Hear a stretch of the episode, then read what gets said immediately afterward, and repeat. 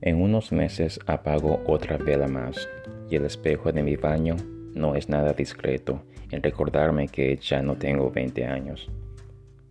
El mundo está creando siempre diferentes tratamientos o fórmulas para verte más joven o mantener tu juventud como de lugar.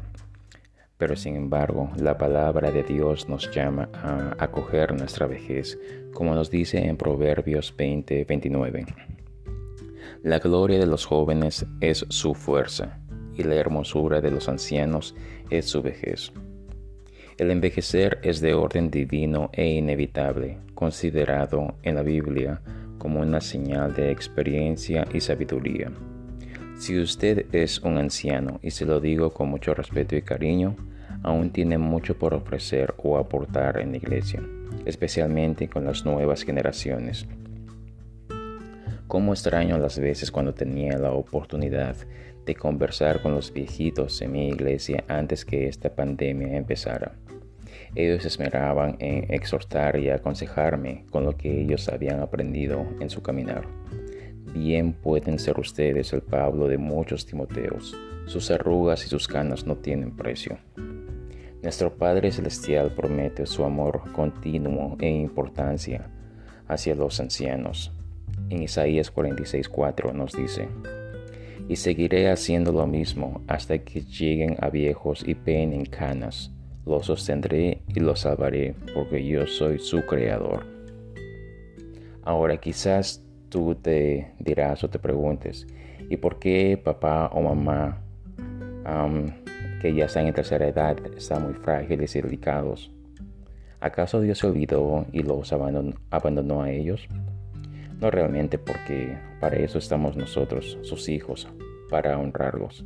Y lo mejor que podemos hacer para honrarlos es prestando atención a sus necesidades, pidiendo su consejo, cuidando de ellos. Expresémosle nuestro amor en palabra y en acción. Ah, digámosle cuántos, cuánto los amamos y apreciamos. Visitémoslos y resolvamos diferencias que nosotros podamos tener con ellos para luego no arrepentirnos. No tomemos la salida fácil, dándoles la espalda a nuestros ancianos en nuestros hogares. nosotros somos llamados a cuidar de nuestros ancianos padres.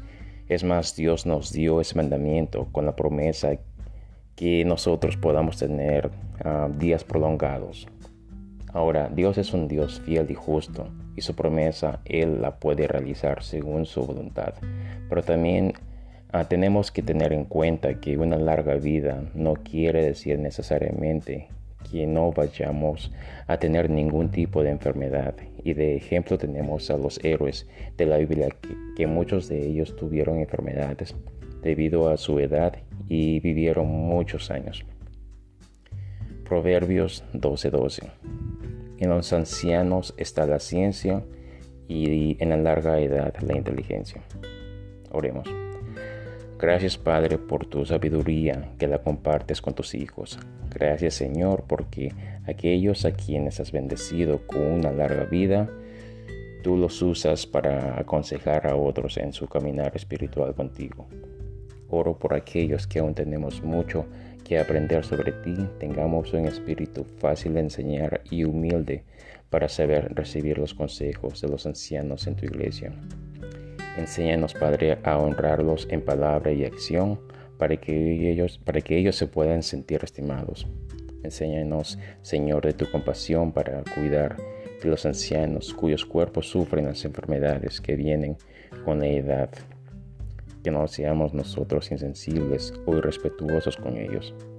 Te lo pido en el nombre de tu Hijo amado Jesús. Amén.